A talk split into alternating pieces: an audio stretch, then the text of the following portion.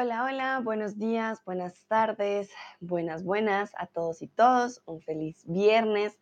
Mucho gusto, yo soy Sandra, tutora de español aquí en Chatterbox y el día de hoy vamos a hablar sobre un poquito de tragos, un poquito de alcohol, ya que hoy es viernes, seguro algunos de ustedes va a salir quizás a un bar, a tomarse un vino con los amigos, una cerveza, ¿por qué no?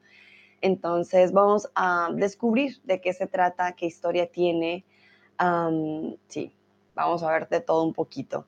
Mientras voy saludando a Lucrecia, Valentino, Cyrus, Donald. Hola Donald. Nayera, hola Nayera, buenos días. Lucrecia ya empezó su mañana con un café negro, muy bien. Perfecto. Súper, súper bien. Espero que hayan tenido una buena semana que todo esté saliendo bien. Eso es muy importante. Y para empezar, bueno, les voy a preguntar cuál es su trago favorito. Puede ser un cóctel, puede ser un trago como tal. Seifi, hola Seifi, tiempo sin verte, ¿cómo has estado? Hola, hola, feliz viernes para ti. Espero que hayas tenido una buena semana también. Un ya. Entonces, Cuéntenme cuál es su trago favorito. Dice Seifi, Sandrita, te extraño mucho. Yo también, Seifi, ¿qué pasó? mucho trabajo, me imagino, mucho estudio. Cuéntame. Ávilo también está por aquí. Uy, qué madrugadores todos. Muy bien, buenos días.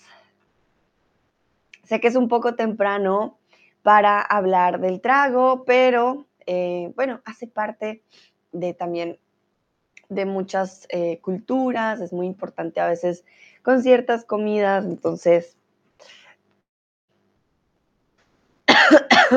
ah, Seifi dice no bebo alcohol. Ah, changos. Vale, pero bueno, de pronto, ¿cuál es tu bebida favorita que no sea alcohólica? También funciona. ¿Por qué no? Seifi dice, terminé mis exámenes, felicitaciones, Seifi. Me imagino que te fue súper, súper bien, pero qué bueno. Ay, entiendo cuando estamos en exámenes. No es nada fácil, no es nada fácil, pero bueno, hay que tener la mejor energía y con toda. Lo dice, hola Sandra, un saludo a todos. Nayera, hola Sandra y a todos. Oli, oli. A ver. Lucrecia dice sidra y piña colada. Chocas a cinco, Lucrecia. A mí me encanta la piña colada. Debo decir que es de mis favoritas. A mí me gusta mucho la piña colada, el tequila doble añejo o extrañejo. Em, ¿Qué más me gusta a mí? Mm, estoy pensando. Eh, hay una cerveza que hacen aquí en Alemania con limón. Algunos le dicen Radla, otros creo que le dicen Alsta. Eh, esa también me gusta bastante porque la cerveza es más suave, no es tan fuerte. pero no me gusta, por ejemplo, la cerveza negra me gusta mucho, la cerveza artesanal. Eh, ¿Qué otros tragos? Estoy pensando. Sí, la mayoría me gusta como a Lucrecia, la piña colada, eh, sabe muy rico. Seifi dice, mi bebida favorita es menta con limón. Recuerda, mente es la mente. y menta es para comer, ¿vale? Mmm, yummy. Sí, una limonada con menta, delicioso. Claro que sí. Nayera dice jugo o té verde. Muy bien, sí, sí, sí. Para aquellos que no beben alcohol, me pueden dar su bebida favorita, no tiene que ser alcohólica. veo que acaba de llegar Leona y Michael. Bienvenidos. Uh, Lucrecia me dice cerveza con jugo de frambuesa. ¿Has bebido? Me gustaba mucho. No, no la he probado. Cerveza con jugo. Lo voy a probar. La voy a probar. Suena rico. La verdad que suena bien con jugo. Hoy voy a salir, entonces la voy a buscar. De pronto en algún bar la tienen. Cóctel de frambuesa y cerveza. Mm, yummy. Se ve deli, la verdad. Me gusta, me gusta. Súper. Ávilo, me gusta mucho el mojito. Mm, un buen mojito también, sabe muy rico. En México probé muy buenos mojitos, fue delicioso. Ah, también me gusta mucho la michelada. Aquí les voy a mostrar una gran diferencia de las micheladas. Entonces, cuando pensamos, o bueno, cuando yo pienso en micheladas, eh, momento ya les muestro. Yo pienso en cerveza, sal y limón. Sin embargo, en México tienen algo particular que la verdad no me gustó, pero que es algo muy tradicional. Michelada. A ver. Entonces, les comparto.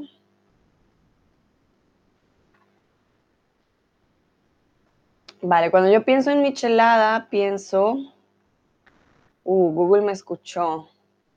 Pienso más o menos en algo así, ¿no? O algo así. Entonces, no tan oscura, pero diría yo un poquito como... Mm, como esta quizás, ay, no lo muestra, cerveza. Acá, como esta de aquí con corona. Eh, por alguna razón, ya, algo así, ¿no? Entonces tenemos sal aquí, limón y cerveza, ¿no? Una cerveza con limón. Sin embargo, en México crean algo rojo, con algo que se llama clamato, que es con jugo de tomate. A ver, un momento. Por alguna... Qué extraño, vale. Bueno, es así. Es con jugo de tomate y con salsas. Entonces tiene tomato juice, tiene tajín, tiene Maggi, tiene Worcestershire sauce, tiene tiene todo tipo de salsas que usamos para la comida. Entonces, esta, por ejemplo, no me gusta, pero la normal sí. La normal sí me gusta. Lucrecia dice, en Tenerife bebí un licor de Draquena Draco. Qué rico. Uh, no conozco Draquena Draco. ¿Dracena o Draquena? Dracena Draco. Ah, es como un árbol. Hmm, interesante. Vale, Lucrecia, cuando vayamos a Tenerife ya sabemos, hay que probar ese cóctel. Bueno, vamos entonces a empezar con nuestro tema del día de hoy. No solamente vamos a hablar de tragos, sino de dónde viene, cómo nos lo inventamos, de dónde salió. Entonces, la producción del alcohol se remonta miles de años atrás aunque las primeras referencias escritas de la producción de cerveza y vino se encuentran en la antigua Mesopotamia y Egipto. Entonces, no es algo que nos inventamos hace poco, no es algo que dijimos, mm, vamos a industrializar eh, como ya, sino que tuvo un proceso bastante, bastante largo, ¿vale? Entonces, imagínense, la primera producción de cerveza y vino Mesopotamia y Egipto. Lleva bastantes años. David dice, Egipto, no sabía, mira, para que veas, en Egipto fue de los primeros lugares en darse también el alcohol, lo cual también es bien interesante, ¿no? La bebida más famosa en estos dos lugares era, lo acabamos de decir, cerveza, vino o ron.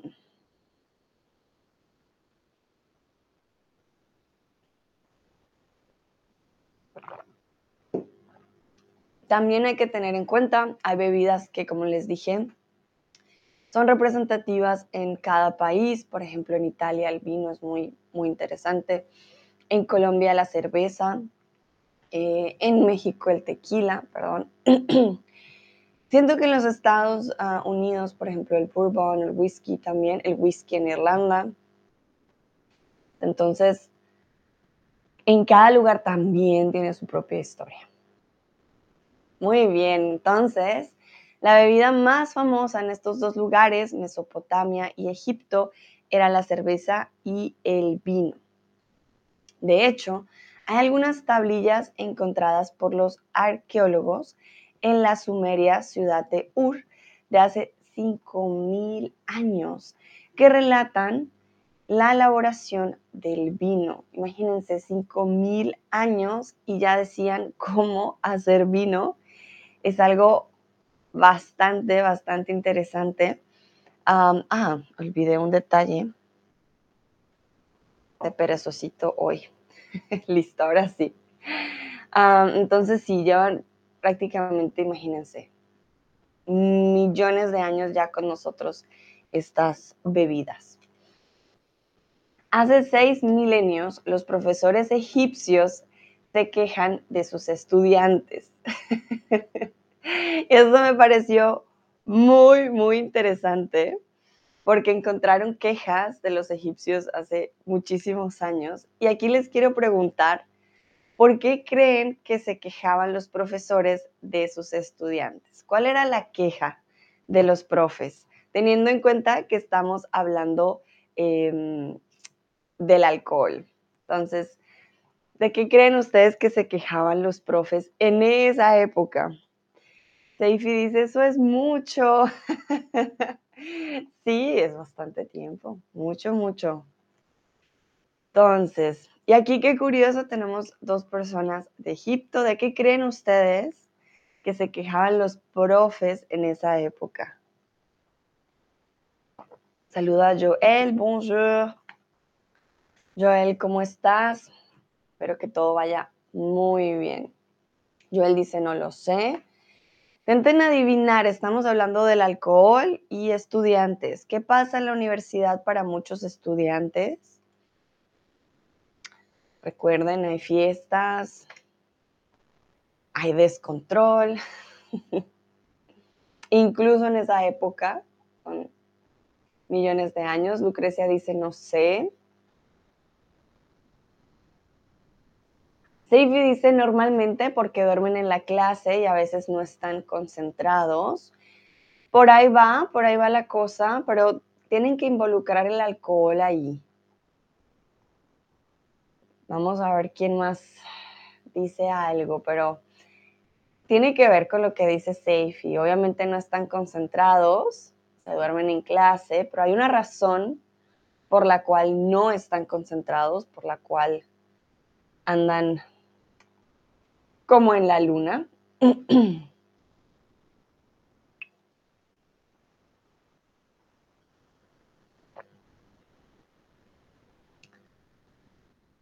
A ver, chun, chun, chun.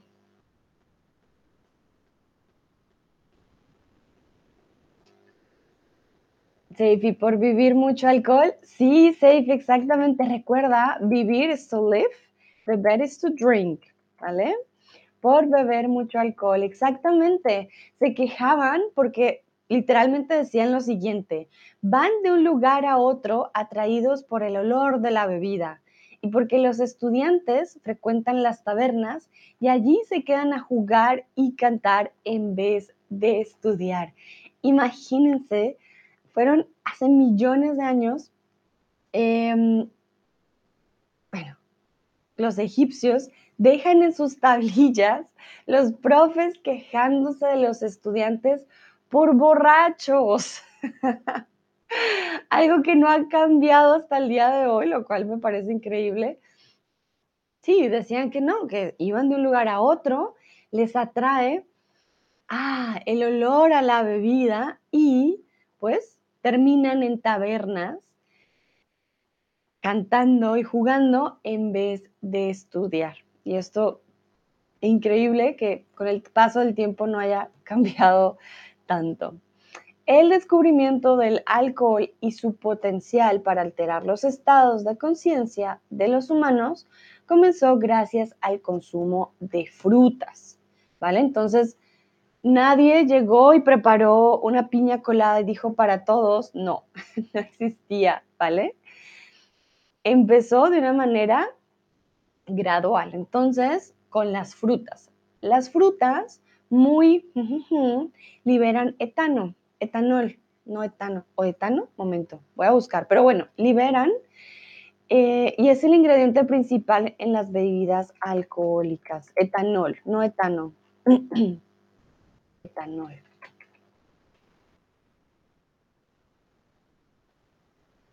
Nayera dice, pero es un poquito extraña esta información. Vale, Nayera. Fue lo que averigüé, eso no lo digo yo, ah, fue de las fuentes que, que tuve, que averigüé de las tablillas.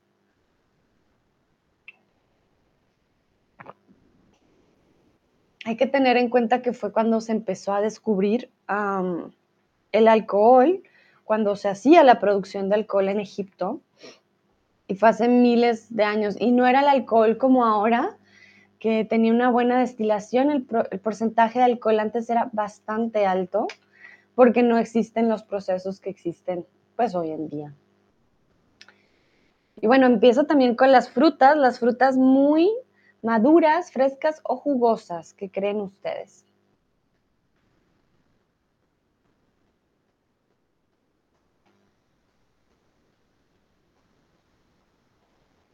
Seifi, yo tengo entendido que el vino se hace de uvas secas, ¿no?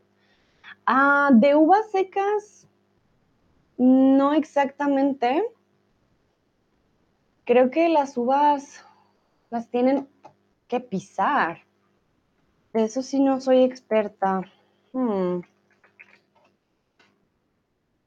A ver, ¿cómo se hace el vino? Vamos a checar.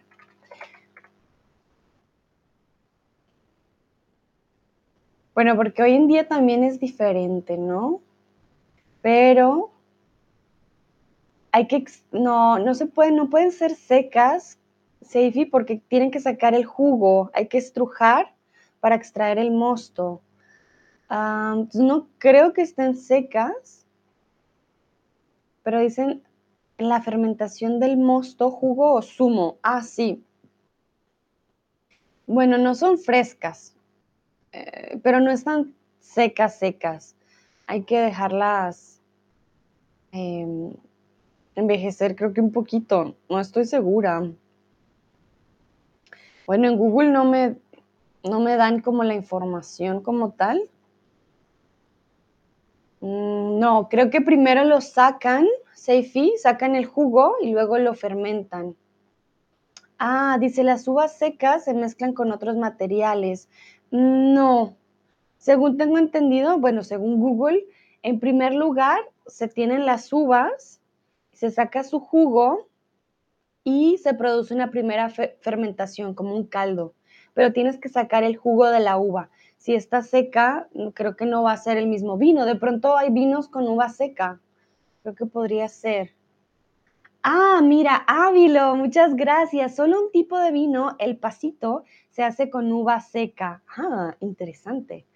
Aquí aprendiendo. Nayera me dice, nunca he escuchado de este y también en esta época no existen universidades. Vale, Nayera. Ahí sí, lo que te diga, no sé, fue la fuente que investigué. Puede que no sea verdad. Pero me pareció interesante, por eso lo traje el día de hoy. Ah, a veces no tengo tanto tiempo para checar todo lo que traigo porque tengo que hacer muchas cosas. Ah, pero sí, si quieres checar si es verdad o no, también sería interesante. Eh, vale, las frutas muy maduras, muy, muy maduras, cuando se empiezan a descomponer, empiezan a fermentarse ellas solas. Seifi dice, ¿se puede con todas las frutas? Uh, buena pregunta. Hmm.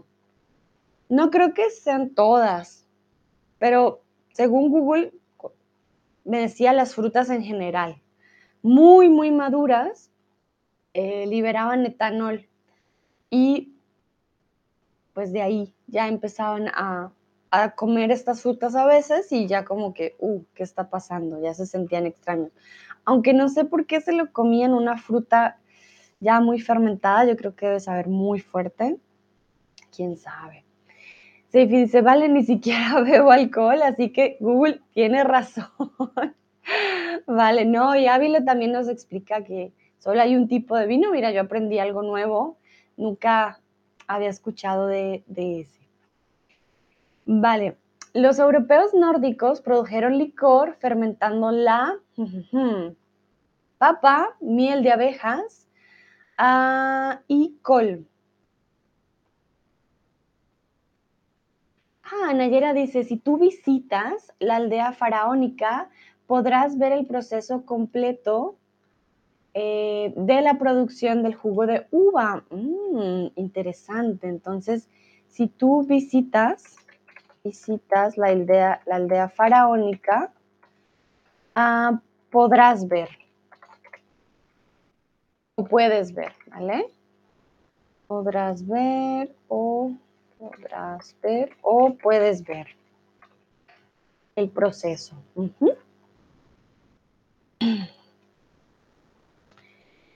A ver, ¿con qué creen? Bueno, aquí como les dije, cada cultura hacía algo diferente. Entonces, ahí nos vamos a dar cuenta que con lo que tenían en su ambiente, pues van, van haciendo algo diferente.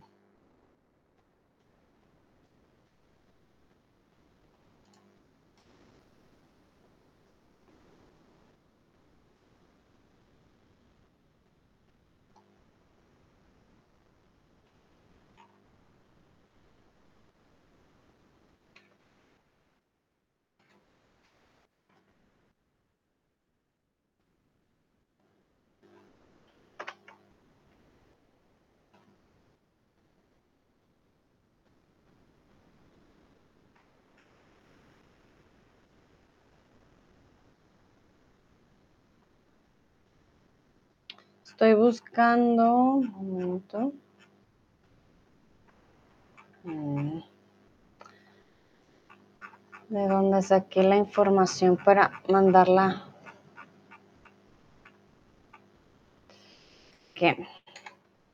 Muy bien, entonces los europeos nórdicos produjeron licor fermentado de la miel de abejas no de la papa ni de la col, sino de la miel de abejas. Aquí nos damos cuenta que usan otro tipo de material, por decirlo así, que tenían a la mano para em, crear este, esta bebida, por decirlo así. En Roma y Grecia se cosechaban las y el vino era más común. Entonces, se cosechaban que las moras, las uvas o las peras. Y ya hemos hablado de este antes, entonces creo que va a estar fácil.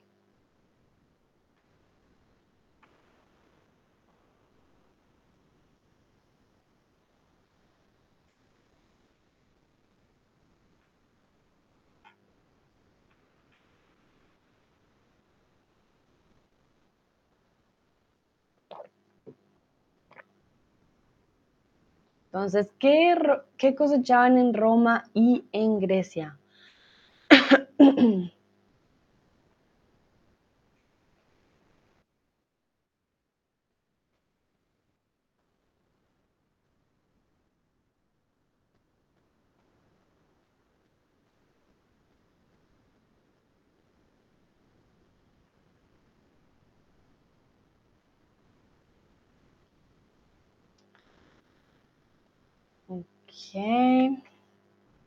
Muy bien. La mayoría respondió uvas.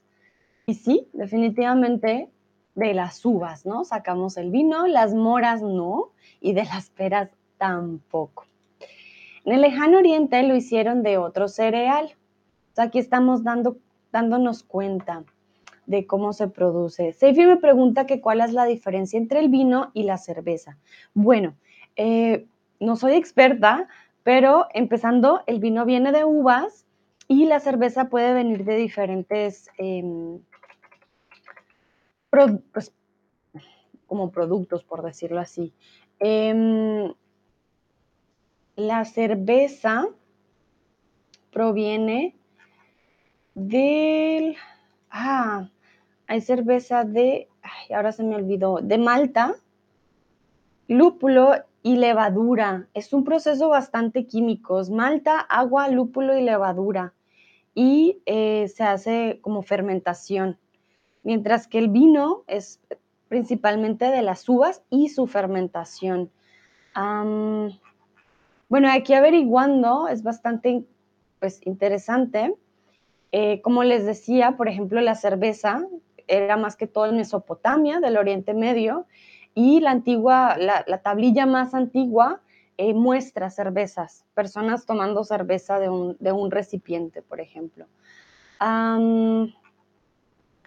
ver, ¿cómo se hace la cerveza? Te voy a mostrar una infografía que creo que es más fácil. Un mm, momentito. Ah, mira, aquí tengo una infografía que nos puede yo creo que servir a todos para checar.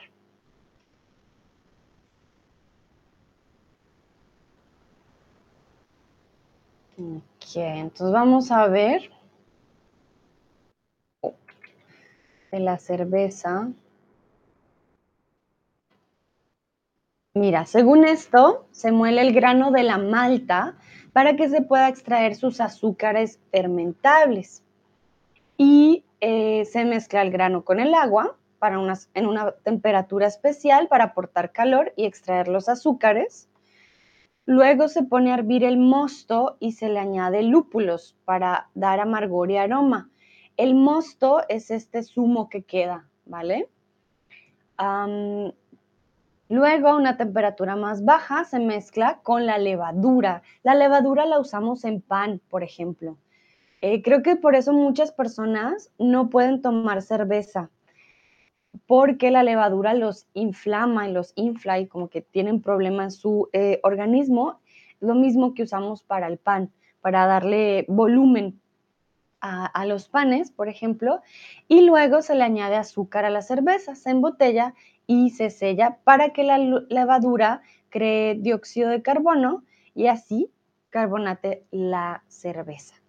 Entonces, como dice Nayera, la cerveza está hecha de granos y el otro está hecho de frutas.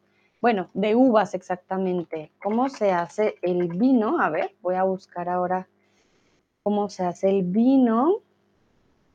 Mm, momentito. Bueno, el vino tinto, porque hay diferentes tipos de vino, ¿no? Entonces, a ver si encuentro una buena imagen. Es, ah, sí, es diferente. Un momentito. Bueno, aquí tengo una. Mientras el vino, entonces, se pesa la uva, se estruja la uva, quiere decir, se saca su jugo, se fermenta, se descuba, se prensa, no sé ahí el prensado como sea, se hace una fermentación y a diferencia, esto es una gran diferencia, em, de la cerveza, el vino, entre más tiempo, más añejo, sabe mejor. Con los años va a saber mucho mejor. Es por eso que un vino añejo cuesta mucho más dinero que un vino del año pasado, por ejemplo. Perdón. la cerveza no, la cerveza no, no le pasan, pues sí, no le pasa lo mismo. Con el tiempo no se, eh, no se dejan barriles. Esto que ves aquí, Seifi, y todos, de la crianza, Ah, perdón, no me deja, ya, de la crianza aquí, es muy importante. con los barriles le da un sabor también, dependiendo de la madera del barril, al alcohol. Y ahorita que les hable del tequila, también vamos a hablar de ello. Em, los barriles son muy importantes. La madera que se utiliza es muy importante. Le va a dar un sabor muy diferente al vino. Luego aquí dice que se da una estabilización en el frío. Se filtra. No, perdón, no, no deja. Bueno, se filtra, se hace coupage y estabilización en botella. Imagino que el coupage es como eh, probarlo, ¿vale? Entonces sí, esa es la diferencia entre los dos. Dice Seifi, ya entendí, bien, gracias. Con gusto y gracias por la pregunta, Seifi. Podemos aprender. Yo tampoco sabía que había tantos pasos en los dos. Ah, Lucrecia dice que la cerveza lleva también gluten y muchas personas no la pueden beber. Exactamente. Puede ser difícil para el cuerpo, para procesarla. Lucrecia dice, ¿por qué hablamos de vino tinto y no rojo? ¿Podemos decir vino rojo? Creo que también es más una, de pronto una costumbre eh, italiana, ¿no? Creo que allá le dicen, ah, aunque allá le dicen vino rosso, de hecho. Mm, sí, eso es una buena pregunta. Voy a buscar, mientras, vamos a pasar a, otro, a otro slide, pero vamos a checar tu pregunta, Lucrecia. Dame un momentito. El lejano oriente lo hicieron con el cereal del arroz. De ahí viene también, por ejemplo, el sake. Es un vino de arroz, ¿vale? No lo hicieron con trigo ni con centeno, se hacía con arroz. Mientras que en América del Sur se preparaban bebidas alcohólicas como la chicha también con granos. El grano principal para la producción en Latinoamérica era el maíz, las lentejas o los frijoles. ¿Qué dicen ustedes? Y mientras busco eh, la respuesta para Lucrecia, ah, tan, tan, tan.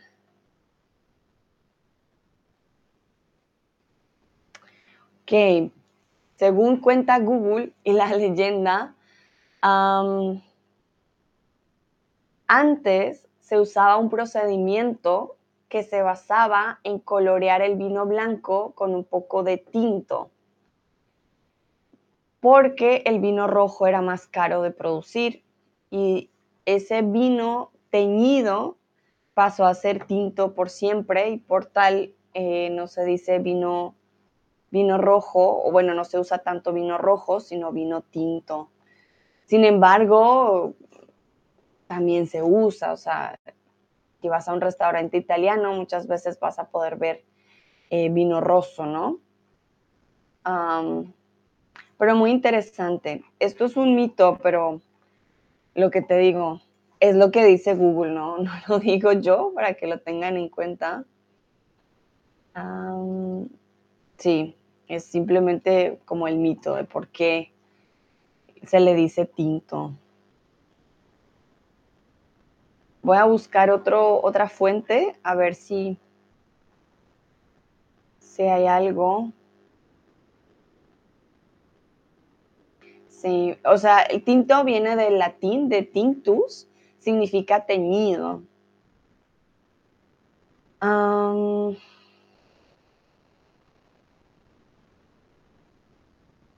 que la, la uva es roja, entonces no creo que hayan tenido el vino blanco, pero sí, creo que otros dicen que es por la forma en la que se veía el vino y que el vino teñía, ¿vale? Entonces, eh, sí, vino, vino tinto. Nayera dice, ¿el vino no viene solamente de uvas? Sí, claro que no, hay otros tipos de vinos. Em, también viene, por ejemplo, de la caña de azúcar, sí. Ese vino, por ejemplo, se usa mucho creo que en Chile y en Perú. Tienes razón. El vino puede ser de diferentes, em, o se puede hacer con diferentes ingredientes. El más famoso, lo que más conocemos, son los de uvas. Muy bien, entonces en Latinoamérica lo que más usamos fue el maíz. La chicha, creo que ya se las he mostrado también antes. Em, todavía se toma, por ejemplo, en Colombia y en Perú. La chicha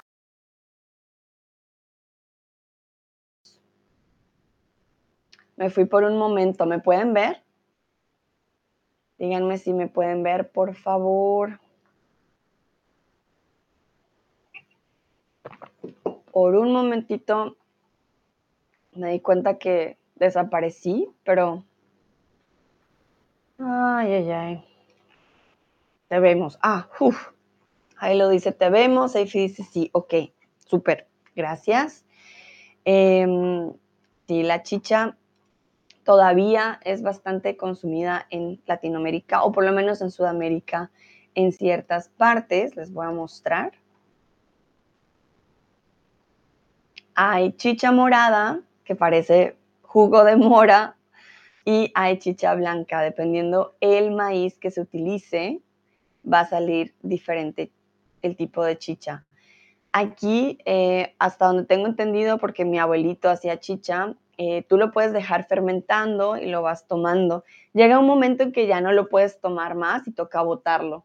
Si se deja fermentar de más, es bastante peligroso y vas a ver muy mal. Entonces, comúnmente se le pone dulce para mejorarlo y para que no sepa tan mal también, pero eh, llega un punto en el que si lo dejas fermentar bastante, ya, ya no lo puedes tener contigo, ya es demasiado. Por otro lado, cuenta el Talmud de los hebreos que cuando el patriarca Noé plantó la primera vid, dispuesto a elaborar el vino para los hombres, el diablo que vio en ello una magnífica oportunidad. Entonces, esto también es historia, no lo digo yo, es de la fuente que, saqué. Entonces, se dice que el diablo vio una oportunidad en el vino cuando Noé plantó la primera vid. El diablo se le presentó a Noé y le ofreció que fueran amigos, socios o agricultores. Seifi dice, ¿se llama chicha en Colombia? Sí, se llama, chicha es una palabra indígena. También se le llama en Perú chicha. En varios países se le dice chicha. sí, es, es muy conocido. En Colombia ya ha bajado su, como su reconocimiento, pero en Perú, sobre todo la chicha morada es mucho más famosa y más conocida. A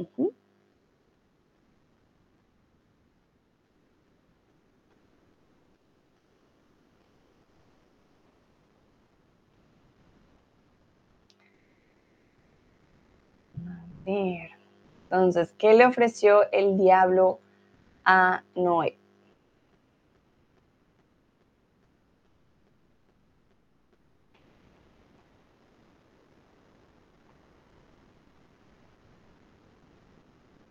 Muy bien, en este caso le ofreció que fueran no agricultores, sino que fueran socios. Diablo vio una gran oportunidad en el vino y dijo, hey, tú y yo podemos ser socios.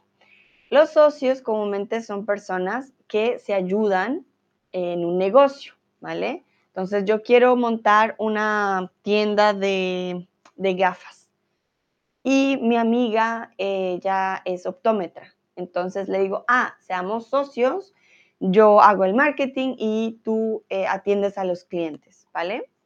Tenemos un negocio juntas. En este caso, el diablo quería ser socio de Noé. Nayera dice, socios en crímenes. Exacto, también se puede ser socio para cosas malas, también funciona. El demonio se le apareció con cuatro animales, un cordero, un león, un mono y un cerdo. Bueno, mentiras, no sé si el cordero, no, la oveja se me. ¿Cómo hace un cordero? Ay, no sé, creo que es parecido.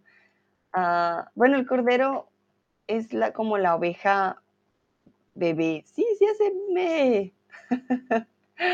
vale, entonces les muestro para no confundirlos. Yo ya estoy confundida.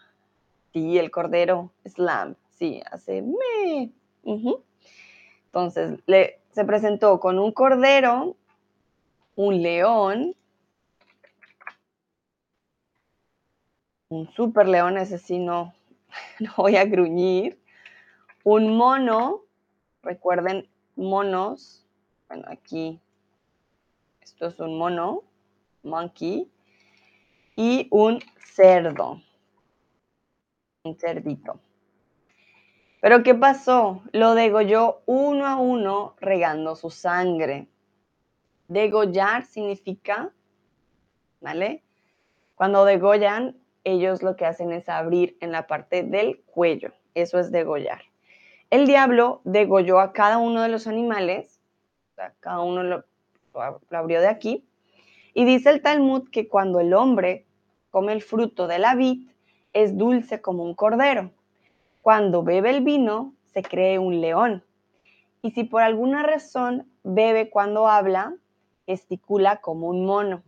Y cuando se embriaga con frecuencia, es solo un vil cerdo. Repito, dice el Talmud que cuando el hombre come el fruto de la vid, es dulce como un cordero. Cuando bebe el vino, se cree un león. Si por alguna razón bebe cuando habla, gesticula como un mono. Y cuando se embriaga con frecuencia, es solo un vil cerdo. Pareció muy interesante la comparación de cada uno de los animales. Ya si es verdad, no, ya lo dejo a su criterio. ¿Tienen preguntas hasta aquí? Do you have any questions until here before I continue? Si no tienen preguntas, mándenme un emoji, cualquier cosa para yo saber.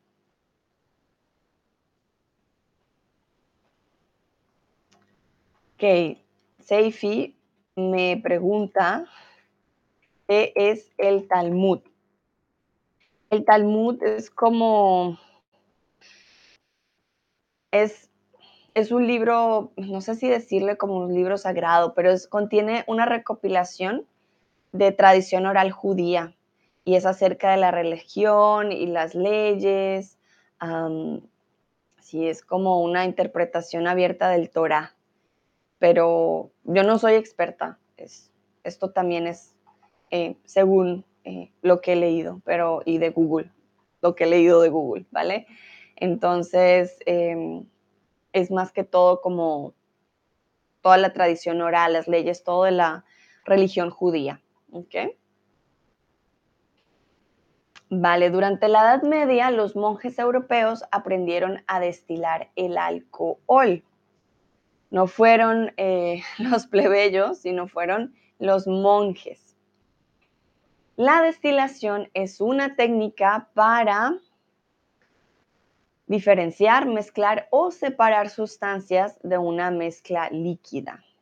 ¿Qué es la destilación? Seifi dice, vale, solo quería saber esto, gracias. Con gusto, Seifi.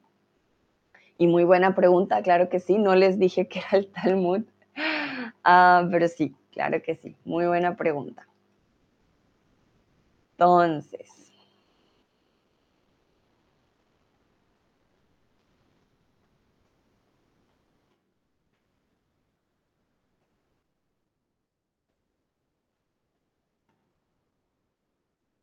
A ver.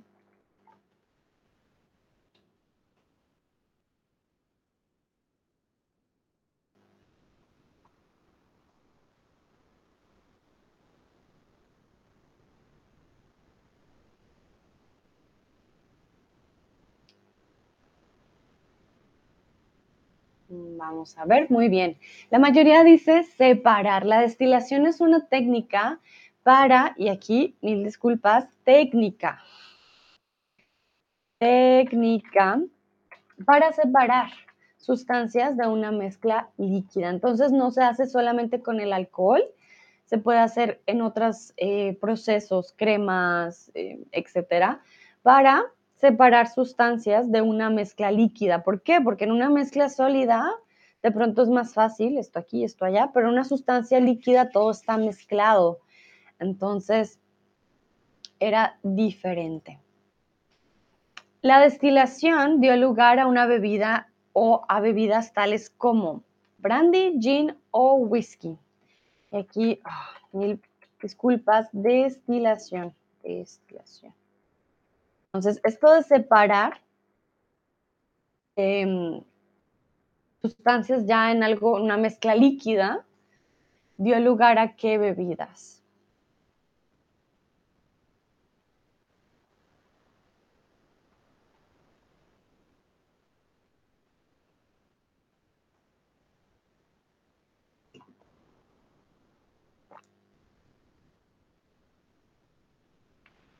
sería el brandy, el gin, el whisky. Y aquí hay más de una respuesta correcta. No se preocupen.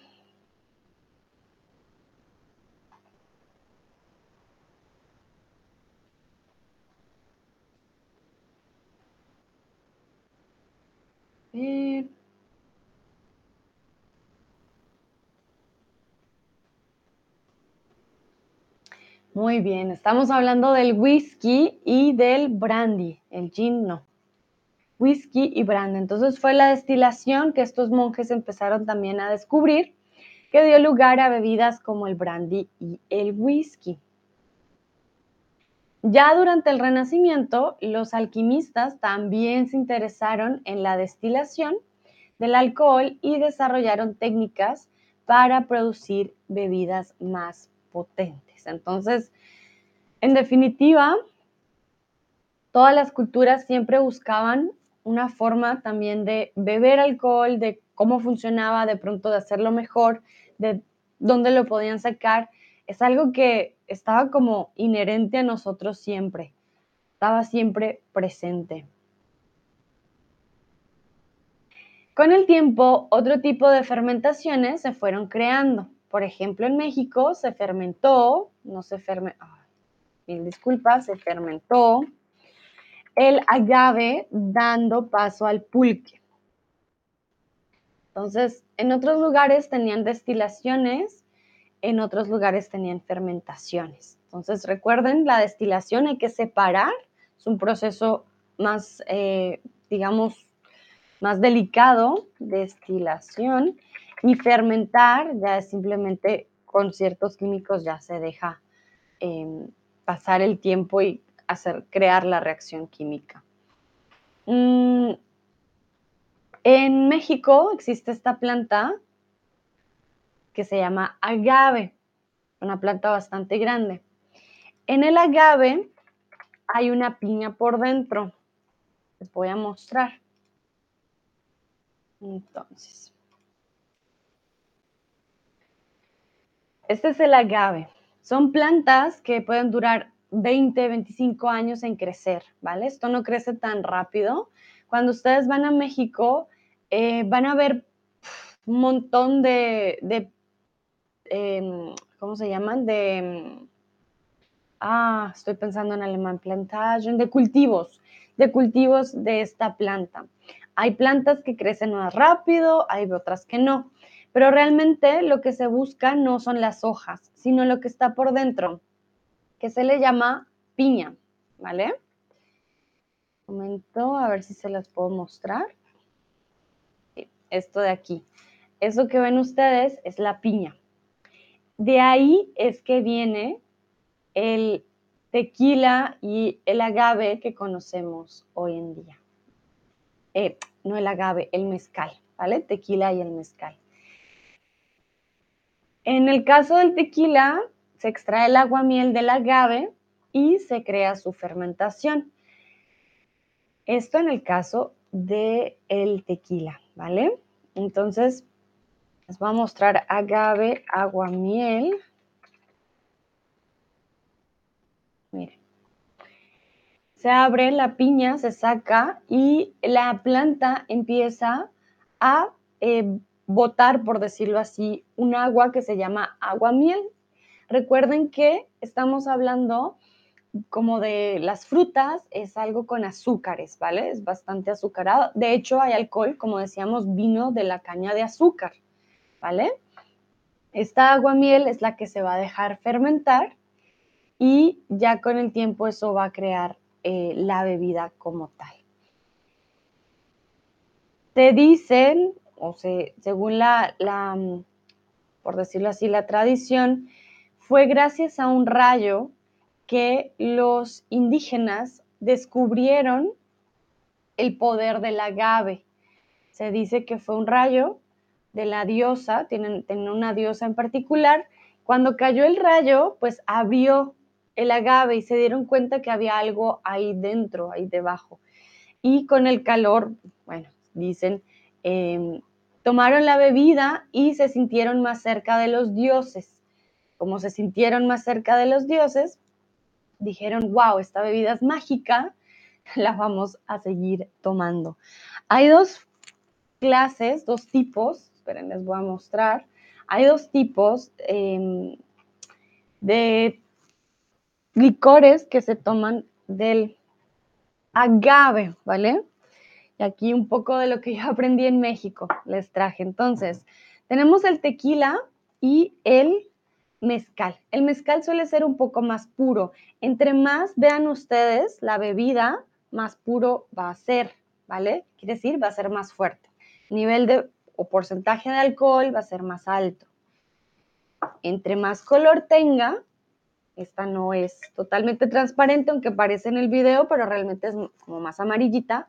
Em, entre más color tenga, va a ser más añejo, que quiere decir que va a ser también un poco menos fuerte. Si ustedes llegan a comprar tequila o mezcal, tienen que darse cuenta que en la etiqueta diga 100% de agave, ¿vale?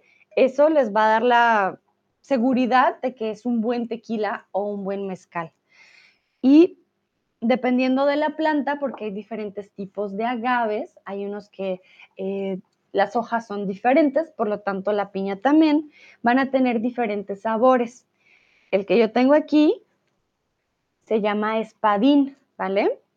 El espadín tiene un sabor bastante ahumado, quiere decir que sabe como algo quemado, por decirlo así, a madera quemada. Eh, a mí personalmente es el que más me gusta de los mezcales. No soy muy fan del mezcal, se me hace muy fuerte, pero de los tequilas sí soy más fan. Entonces, para que lo tengan en cuenta, son dos cosas totalmente diferentes, ¿vale? Aunque vienen del agave, son dos mundos diferentes, el mezcal y el tequila. bueno, aquí lastimosamente no les puedo mostrar. Hay comúnmente siempre el agave en las, los tequilas también. Aquí, esta plantita que ven ustedes es la planta del agave. Este no lo puedo abrir para mostrarles, pero por ejemplo, este es un tequila extrañejo. No va a ser fuerte, es bastante dulce. ¿Qué pasa? Este lo pueden usar para cócteles, por ejemplo, ¿vale? Este no, este es para tomar puro. El tequila no se, o este tipo de tequila no se bebe con sal y limón. Ojo, si van a México, este tequila, no hagan eso, por favor, si les dan un extrañejo, no de, ay, ¿dónde está la sal y el limón? No, ¿vale? Eh, porque es una bebida como un whisky, ¿vale? Como que ustedes tienen que probar, saborear, como un buen vino. No van a tomar un vino y con sal y limón, ¿vale?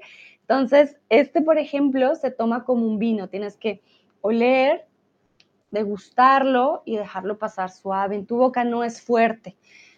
Yo sé que es difícil eh, encontrar este tipo de tequilas en otros lugares, pero para que sepan que es una experiencia pues diferente. Nayera dice, ¿qué es el nombre de la fruta? Estoy un poco perdida. Eh, es agave, agave, agave. Ahí está, en el slide. El agave por dentro tiene una piña como a pineapple, se llama piña, pero no es una piña que puedas comer, ¿vale? Inside the agave there is a pineapple, so to say. It's called piña, like ananas. Um, it's called like pineapple, but it's, it's not something you can eat. Uh, but it's similar to a pineapple, that's why it's called piña, but it's not a fruit, okay? It's a, from the plant, it's the heart of the plant. La piña del agave. Pero no es una fruta, ¿vale? No se puede comer. Ah, Olga me dice, hola a todos, hola Olga, ¿cómo estás? Bienvenida. Nayera me pregunta, ¿qué haces con el tequila? ¿Qué hago con el tequila? ¿A qué te refieres? ¿Lo mezclas con el vino? No, no, no, no, no. Ah, vale.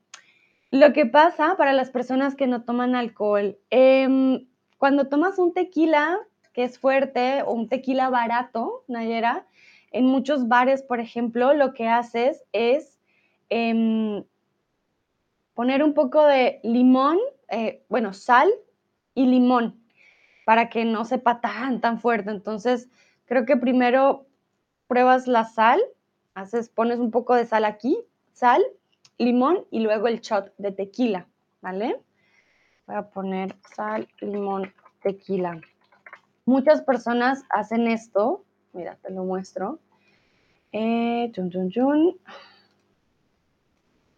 para tomar el tequila, pero esto es para tomar tequila muy barato, ¿vale? Es un tipo de tequila que no es del mejor, ¿vale? Mira. O por ejemplo, te lo dan también así, te pueden servir el tequila, el shot de tequila como en estos vasitos. Te dan el tequila, limón arriba y siempre hay sal en algún lugar, ¿vale? Eh, sin embargo, lo que yo les digo, por ejemplo, este tipo de tequila que tengo yo aquí, que es extrañejo, no es eh, como este de aquí, significa que tuvo otro proceso de fermentación y tuvo otro proceso diferente, viene de otro barril, se dejó más tiempo. Lo máximo que se puede añejar un tequila, si no estoy mal, son tres años. Después ya no va a tener más sabor como el vino, ¿vale? Eso también es otro dato interesante. El tequila no se añeja tampoco como el vino. No lo guarden por 100 años a ver si, a ver si va a mejorar. No, solo el vino se añeja, el tequila no.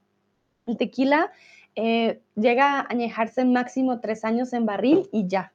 Esto es lo máximo que logra añejarse. Lucrecia dice, a mi marido le gusta el tequila. Vale, Lucrecia, le recomiendo entonces los tequilas em, artesanales, bueno, no artesanales, pero lugares más pequeños, son muy ricos.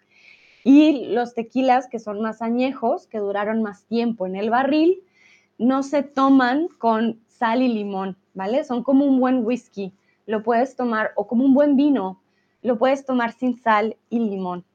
Pero es un dato para aquellos que, pues, que toman alcohol, que no lo hagan con sal y limón. Un buen tequila, pues eso no se hace. Olga dice, si no me equivoco, la planta solo crece en México. Exactamente, eh, y no en todo México. Esto también es muy, muy importante. Mm, eh, solamente tres estados tienen permitido crecer el agave y hacer tequila. Entonces, si van a México, no van a ver los cultivos de agave en todos los lugares porque solo son tres estados los cuales lo tienen permitido. Em, bueno, para el tequila, para el mezcal, sobre todo se va a ver en el sur.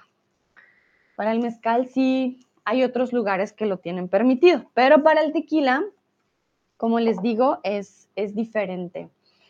Mm, es como para el brandy, creo, en Estados Unidos también solo ciertos estados tienen permitido crecer eh, esta planta.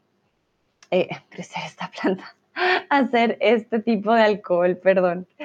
Em, tan, tan, tan. Lucrecia dice gracias. Muy bien. Entonces, para que más o menos conozcan un poco también de los tipos de tragos de Latinoamérica, el tequila que es tan, tan famoso pues bueno, ya saben, si tienen un buen tequila, em, pues vale la pena no mezclarlo. Nayera me dice, entonces el tequila es un producto muy caro. No, Nayera, hay tequila barato, hay tequila, pero que no es 100% de agave. Por eso les dije, uno checa y acá, por ejemplo, dice 100% de agave, ¿vale? Si no dice 100% de agave, va a tener otros productos y va a ser un tequila más barato. Hay tequila súper barato, Nayera, sí. No, hay, no todos son tan caros, pero un buen tequila, pues como un buen whisky o un buen vino, va a costar más. Eso sí, obviamente, eso sí cambia un poquito, pero hay tequilas baratos. Y esos, los baratos, eh, son los que puedes mezclar y no son para disfrutar, sino que son más de chat y mm, son más, más fuertes. Vale, muy bien. Ah, ya hablamos del tequila. ¿Tienen preguntas del tequila, del agave? Cuéntenme. Si no hay preguntas, continuamos, pero antes quiero saber si hay alguna pregunta. De pronto sobre, no sé, si es sobre la producción o algo. Nayera dice, aunque no crece más que en tres lugares solamente, sí. Sí, no, la producción es bastante amplia, Nayera.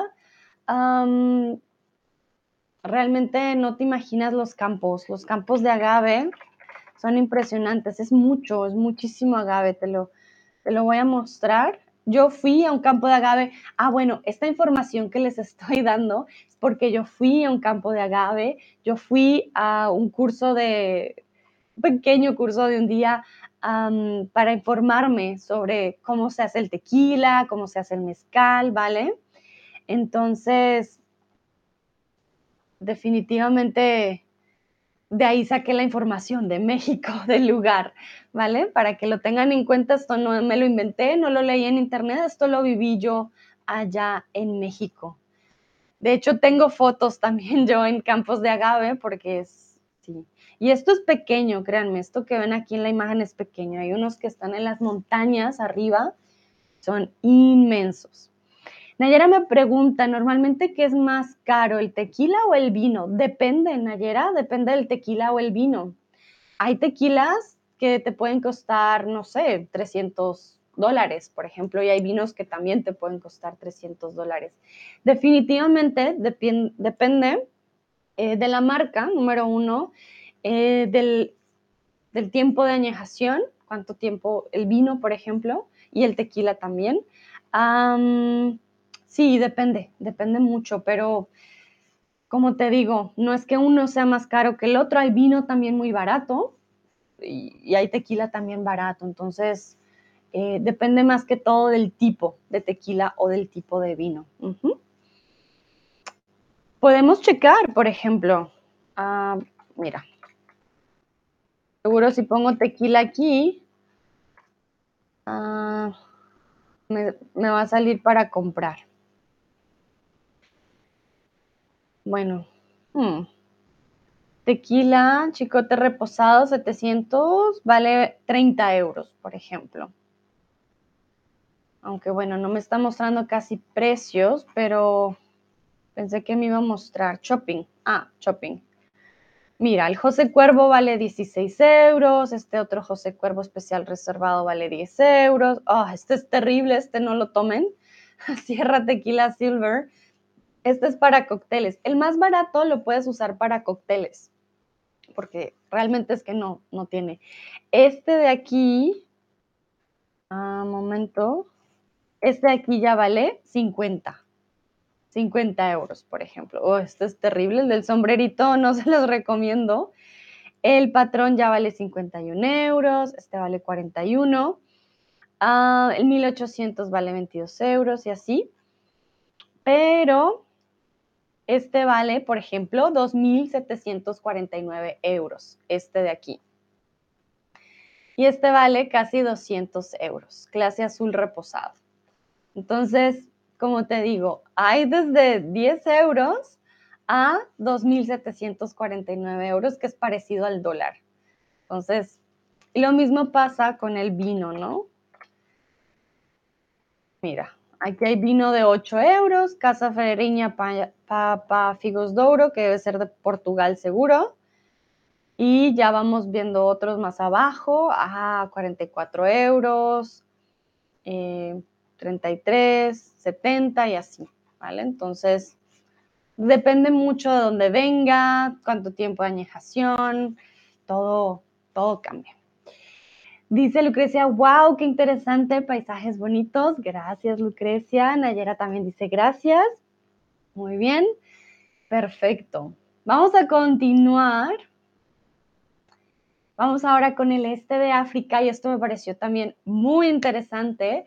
Se hace cerveza con qué? Con plátano, banano o palma. Recuerden que hay una diferencia entre plátano y banano. El banano es lo que consumimos comúnmente para el desayuno. Banano o banana, la verdad, pueden ser cualquiera de los, de los dos, puede ser masculino o femenino.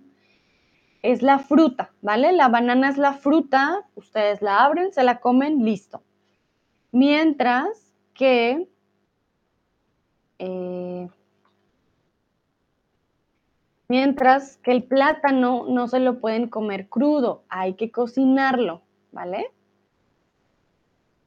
Entonces, y plátano y plátano maduro. En muchos países también le dicen plátano al banano.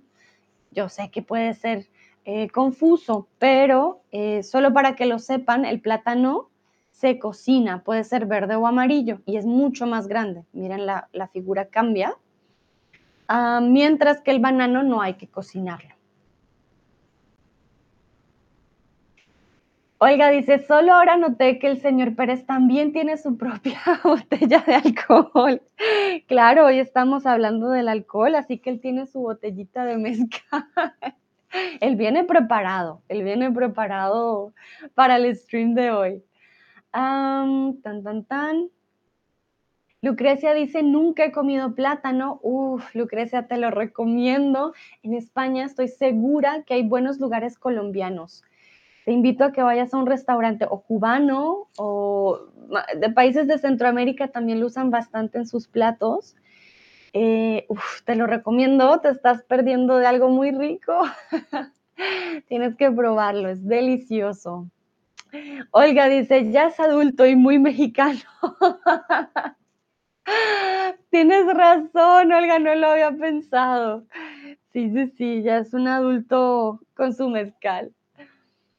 Mm, Lucrecia dice, hay en tiendas. Ah, vale, sí, hay en tiendas también. Cómprate. Es que a veces sale un poco feito.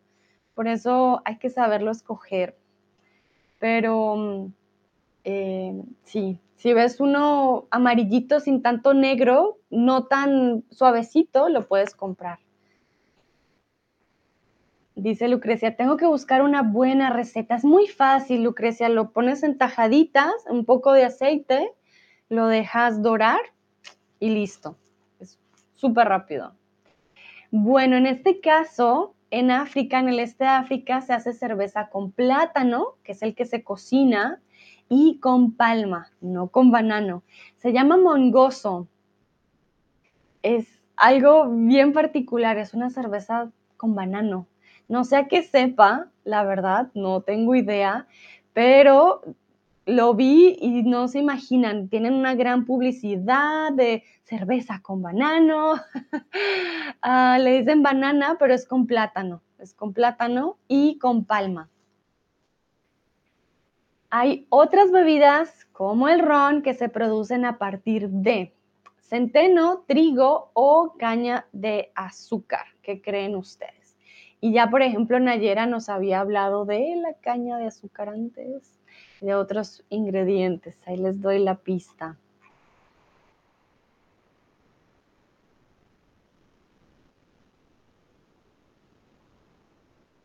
Y para mostrarles lo que hablábamos de Egipto, bueno, no les puedo asegurar 100% de, de, lo que hablamos de las tablillas, pero sí que había una cultura eh, de bebida antes. Esto es, a ver si lo, o mil disculpas, quiero solo mostrar la imagen. ya, bueno, de pronto la pueden ver ahora sí.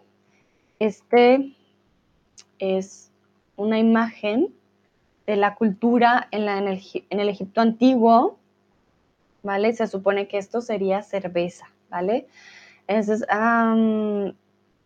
Está tomando cerveza en la compañía de su esposa y su hijo. Esto data de 1350 antes de Cristo. Y también había una cultura de vino, ¿vale? Miren, si se dan cuenta, aquí están como los viñedos. Ellos están eh, sacando el jugo de las uvas con los pies, algo muy tradicional también. Mm, y aquí vemos los barriles se le llaman ánforas. Esto está en el Louvre, que era donde guardaban el vino antes. Entonces es una tradición bastante antigua. Nayera dice, fríen la banana como chips en el oeste y el este de África. Ah, sí, en Latinoamérica también se hace bastante porque es delicioso. Y, por ejemplo, dato curioso, ya mío, eh, yo consigo mis chips de, de plátano y mis plátanos en una tienda africana, aquí donde yo vivo yo voy a comprar todas mis cosas eh, o mi, pues digamos mi comida que para aquí los alemanes es exótico en una tienda africana. Tienen pescados, tienen yuca, tienen plátano, tienen hasta mi masa para hacer las arepas. Entonces, eh, sí, son deliciosas. Muy bien, entonces vamos con el ron. El ron se produce a partir de la caña de azúcar, la caña de azúcar mientras que el vodka puede ser de trigo, centeno o papa. Y aquí estamos aprendiendo de qué se hace cada uno de los licores y ahí nos damos cuenta que se usan muchísimas cosas diferentes. Nayera dice, estos barriles existen hasta ahora en los museos. Exactamente, sí, todavía se pueden ver, visitar y checar. De hace mucho, mucho tiempo. Vale, y aquí va a ser muy fácil la respuesta, ya se van a dar cuenta. Olga, es de tus eh, preguntas favoritas. ya se van a dar cuenta que es muy fácil aquí la respuesta.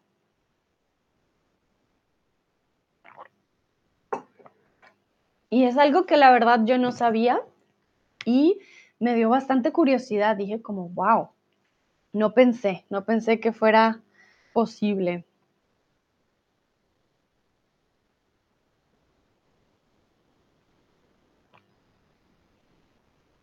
que realmente yo pensaba que, el vodka simplemente se hacía de la papa, que solo podía salir de la papa. Sin embargo, no, no, se, no solo sale de la papa, también sale del centeno y del trigo. El centeno es un tipo de, em, de grano, ¿vale? El centeno. Entonces, lo voy a poner acá Centeno es Hogan of Deutsch. Por ejemplo, para mí es muy importante saberlo. Yo soy alérgica al centeno y no sabía que el vodka podía ser de centeno. Igual no tomo vodka, pero es mejor saberlo. Mm, Lucrecia me dice que los mejores vodkas eh, se producen en Polonia. Ah, mira, no sabía. Interesante. No los bebo, pero todos lo así lo dicen, podríamos decir. Todos lo dicen o todos lo afirman, todos lo afirman. O eso dicen. Eso dicen. Perfecto, entonces aquí las tres son posibles. Lo pueden hacer de trigo, de centeno o de papa. El whisky es una bebida alcohólica popular que se produce a partir de cebada, centeno, trigo o maíz. ¿Vale? Ahora vamos con el whisky, ya vimos el vodka. El whisky también se puede producir de diferentes formas, entonces cebada, centeno, trigo o maíz. El whisky es una bebida tradicional en Irlanda e Inglaterra. Entonces, ¿cómo escribimos Escocia? Escocia con S y C, Escocia con S y C sin E, o Escocia con K y C.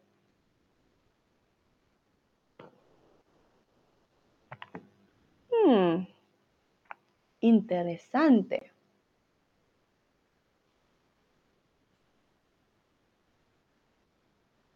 Vale, la mayoría está escogiendo Escocia sin E. Interesante. Ojo, en español es muy raro, muy, muy raro que una palabra empiece con S y continúe con una consonante. ¿Por qué? Recuerden que nuestras o que nuestra lengua es bastante vocálica. No combinamos casi consonantes. Para nosotros eso es como bastante extraño. Entonces, Escocia, con la E. Por eso, cuando hablamos inglés, nos molestan a veces eh, porque dicen que pronunciamos una E donde no hay. Por ejemplo, en el nombre Sven, decimos Sven. ¿Por qué? Porque para nosotros es muy raro que una palabra empiece con S y siga con otra consonante. Eso para nosotros casi nunca se da. Entonces, Siempre ponemos una E al principio, luego la S, Escocia, ¿vale? Entonces, el whisky es una bebida tradicional en Escocia, Irlanda e Inglaterra. Aunque también creo que es algo bastante conocido en los Estados Unidos y bueno, en el resto del mundo también. Muy bien, entonces ya saben, Escocia con E. Vamos al otro lado del mundo y vamos con el sake japonés. El sake japonés está hecho de azúcar, arroz o trigo. Aquí estamos hablando de diferentes bebidas, son datos interesantes. Para aquellos que no conocen el sake, eh, les voy a mostrar. Si han ido a un lugar de sushi, prestenle atención a la carta, de seguro van a ver sake en el menú. Ah, momentito, imágenes. Aquí está. Se puede comprar también en botella. Miren, se ve también así blanquito. Momento. No entiendo por qué no lo muestra. Ya, ahora sí. Este es el sake. Muy bien, el sake japonés, perdón, está hecho de arroz. De hecho, es un tipo de vino de arroz. Ya lo hemos hablado también un poquito antes. Lucrecia dice, sake se bebe caliente. Sí, eh, es posible beberlo caliente, pero también frío. No estoy segura de la tradición. Yo lo he bebido caliente. Sabe muy rico. A mí me gusta. No es tan fuerte. O no se me hace tan fuerte. Aunque dicen que esto es peligroso porque no te sabe tan fuerte, pero sí es fuerte. Y luego eh, vas a estar como, yuhu, happy vas a estar contento porque dices, ah, no, está suave y realmente está fuerte. Entonces, sí, es un tipo de vino de arroz. Pero bueno, ahorita vimos más que todo em, los tipos de bebidas, ¿no? Y de, dónde vienen cada una. Em, Lucrecia me dice, he bebido caliente en un restaurante japonés, sin la O. Sí, te lo pueden dar caliente, pero también lo puedes eh, encontrar frío, porque también lo puedes comprar en botella. No es, no es, eh, ah, perdón, no es que no es solamente caliente o no existe solo la tradición. Em, vimos ya todas las bebidas por separado. Hacemos un recuento, vimos tequila, vimos cerveza, vimos vino, whisky, brandy, vimos eh, de dónde vienen, cuántos años ya llevan con nosotros, que son miles de años, pero también surgió la mezcla, ¿no? De estas bebidas o de varias de estas bebidas con algo más. Y ahí es cuando entran los cócteles. El cóctel es una bebida alcohólica popular que combina diferentes bebidas alcohólicas, jugos y esencias. Entonces, antes teníamos solamente las bebidas puras, ¿vale? Entonces teníamos solamente, ah, no, que el tequila. Entonces teníamos solo tequila, cerveza, whisky. Y alguien dijo, no, no, no, vamos a mezclar para saber cómo sabe. Creo que si alguien ha probado, por ejemplo, un buen mojito, sabe que trae tequila, por ejemplo. Una piña colada siempre va a traer ron. Una cuba libre trae también ron. Entonces, los cócteles se hicieron populares en, en el siglo XIX. Eh, Entonces, Francia, mil disculpas, ¿no? Francias. Francia, los Estados Unidos o Italia. ¿Dónde creen ustedes que se hicieron populares los cócteles?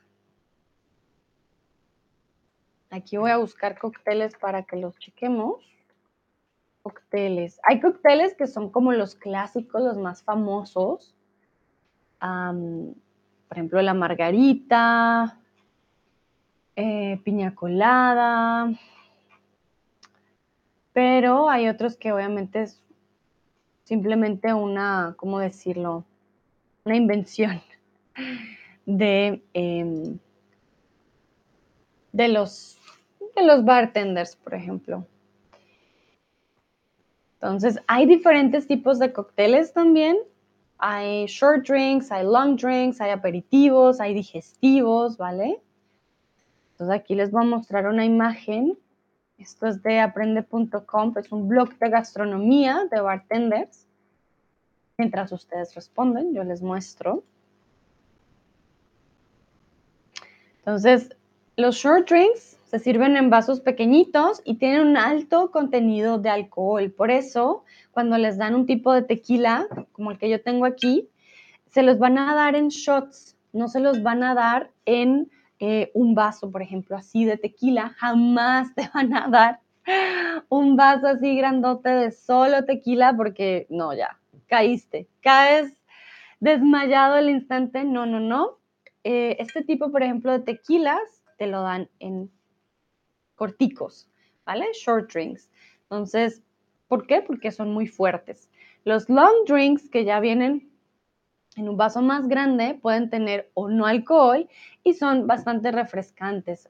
Vienen con frutas, a veces con menta, con fresas, con mango, por ejemplo, dependiendo. Los aperitivos se sirven antes de la comida para abrir el apetito y los digestivos se sirven después para acompañar em, también el postre o simplemente para bajar, digamos, un poco la, eh, la, ¿cómo se dice? La, cuando te sientes muy lleno, la pesadez, ¿vale? Bueno, veo que la mayoría dice Francia, sin embargo, en este caso estamos hablando de los Estados Unidos, algo que a mí también me sorprendió bastante. Eh, sí, en los Estados Unidos para el siglo XIX fue que empezaron a mezclar y se hicieron, bueno, más que todo famosos. Y ya hoy en día, bueno, tenemos miles de recetas de cócteles, miles de variaciones. Eh, no se imaginan, yo creo que son inmensas las posibilidades de hacer cócteles. Se pueden mezclar ciertos tragos con otros. Yo, por ejemplo, no mezclaría tequila con vino Ah, pero hay gente que mezcla vodka con gin, vodka con tequila. Mm, creo que hay una forma de mezclarlos, ¿no? Creo que no se puede mezclar todo lo que queramos con todo porque va a ser eh, bastante fuerte. Mm, bueno, y ya para ir terminando, quiero preguntarles qué bebida no les gusta. Les pregunté al principio cuál era su favorita y ahora les quiero preguntar, ¿cuál dicen ustedes? Uh, uh, uh, no me gusta, no quiero, por favor, no. sí, ¿cuál no les gusta? Entonces, les voy a recordar las bebidas que vimos hoy para que lo tengan presente. Cerveza, vino, whisky, brandy, vodka, sake. ¿Qué más vimos? El, el ron, también vimos ron, vimos el mezcal, el tequila, por supuesto. Entonces, ustedes me dirán, a mí personalmente no me gustan los tragos tan fuertes, el mezcal no es de mis favoritos. Em, el whisky tampoco. sí, no soy de tomar eh, bebidas puras, si no es vino o, por ejemplo, un buen, un buen tequila. Em, soy más de pronto de cócteles, nunca, nunca he tomado un martini, yo creo. Creo que lo tomé solo una vez, no, no soy muy de martinis tampoco. Ah, más de mojitos, margaritas de pronto. Em, con un buen tequila, el margarita, perdón, había dicho que era el mojito, no, el mojito trae ron, si no estoy mal. Ya los estoy confundiendo. Ah, sí, el mojito, perdón, el mojito trae ron blanco mientras que es la margarita la que trae el tequila. Margarita me gusta. Hay muchos que vienen con granadina, que es esta cosa como naranja en muchos, tampoco me gusta. Joel dice el whisky, sí, definitivamente a mí tampoco me, llama la atención. Lucrecia dice el vodka, pero me gustan los cócteles, el, ah, me gusta cóctel vodka Shubovka, con jugo de manzanas. No sé si lo dije bien, Lucrecia, yo aquí adivinando palabras. Voy a buscar este que me muestras. A ver, vamos a checar el, el cóctel que nos comparte Lucrecia, que sí le gusta. Dice que comúnmente no le gusta, pero este sí. Este drink esa vodka gatun, ok, vamos a ver. Uh, ok, me sale solamente el vodka. Tengo entonces que poner cóctel A ver. Uh, ok, interesante. Bueno, este se ve chévere con las frambuesas, aunque casi no soy de rosés también. Ah, y, este es con manzana. Un momentito. Mm, no. Ya. Este es con manzanas. Hmm, interesante. Vodka. Vale. Joel dice, a mí me gusta un cóctel que se llama Mos Ah, con café. Uf, a mí me encanta el Baileys, todo lo que tenga que ver con café. Moscow's Mule. ah, no, este no es el café. Lo confundí con otro. lo confundí con otro que eh, tiene café, pero este tiene, o este sí tiene o no tiene, momentito, no, no tiene. Vamos a ver cómo se hace un Moscow Mule. momentito. Tiene que ser un copper mug. Por alguna razón tiene que ser un cup de eh, cobre, vodka, jugo de limón, ginger beer, ¿ok? Ah, y menta. Y ya, y tienes tu uh, Moscow's Mule. Hmm, interesante. Gracias, Joel, por compartir. Hay uno que... Hay un cóctel que me gusta que es con café. A ver, lo voy a buscar. Mientras ustedes responden. Cócteles con café. Con licor de café. Uf. No sé, pues para mí son como mis, mis favoritos. Eh, Olga dice, no me gusta casi todos los tipos de alcohol excepto el vino y champaña. Champán, champán, perdón, champán. Ok, muy bien. Interesante. Wow, hay piña colada con café. Quizás puedo hacer un stream de cócteles con café. Se ve interesante. Wow. Ah, pero no está el que yo quiero mostrarles. Hmm. A ver. Ah, Nayera, nunca he probado los alcohólicos, son prohibidos según mi religión. Vale, Nayera. Bebidas no alcohólicas que no te gusten, por ejemplo. No tienen que ser alcohólicas para aquellos que no toman. Si tienen alguna bebida, algún té que no les guste, por ejemplo, ah, sería interesante.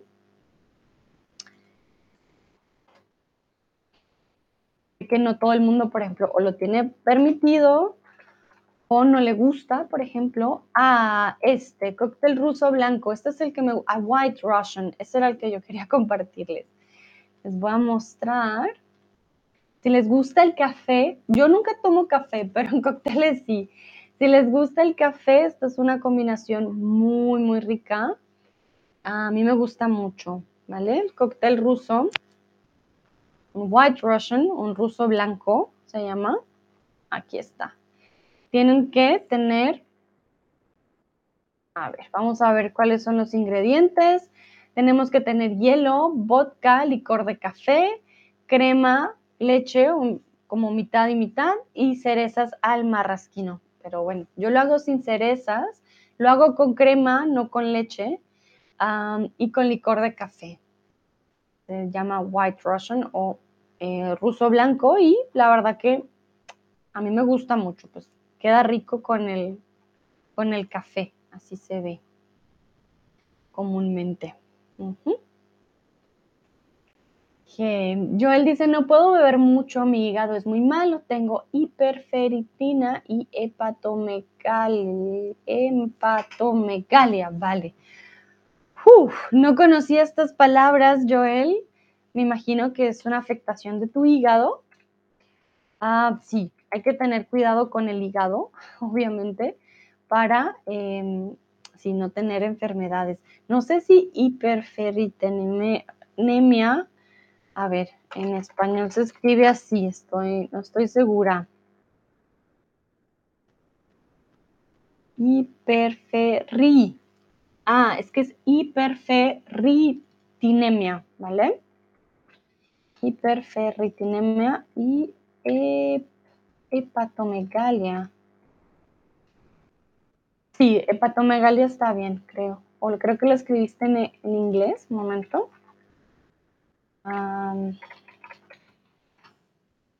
sí, no, el hepatomegalia está bien. Vale, muy bien. Mm, Olga dice, nunca he escuchado sobre la bebida, pero tengo mucha curiosidad y quiero probarla. Te la recomiendo, Olga. La verdad que, bueno, si te gusta el café, es una, una buena combinación. Vale.